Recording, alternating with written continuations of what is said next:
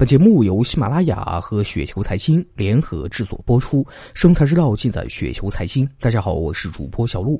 那今天呢，为大家分享的这篇稿件的名字呢，叫做《从哪个角度选股票最合理》，来自于程立峰。选择一个优质的股票是许多投资人的梦想啊，也是我们的目标。选到优质的股票呢，投资就相当于是成功了一半了。那么选股最好从哪个角度来出发呢？从股权结构，或者从产业发展方向，或者是技术革新趋势，我想这些角度呢，可能都有一定的道理。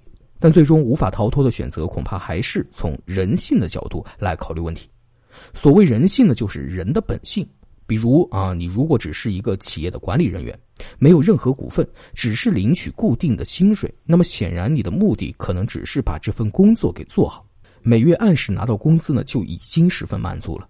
至于公司未来的发展、行业的地位，这些恐怕考虑的就比较少。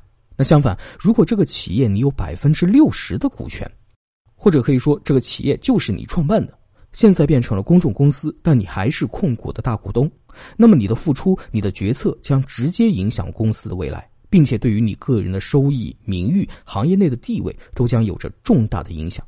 那显然，这个分量要比单纯的一份工作要重得多。并且可能会影响一个行业的未来。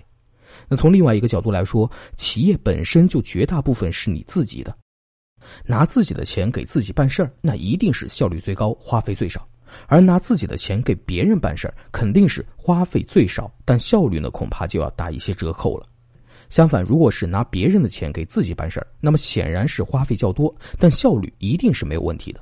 如果是拿别人的钱给别人办事儿，那么结果就是花费一定不少。但效率呢，却是完全没有底线。反正是别人的事情，办好办坏也没有什么关系。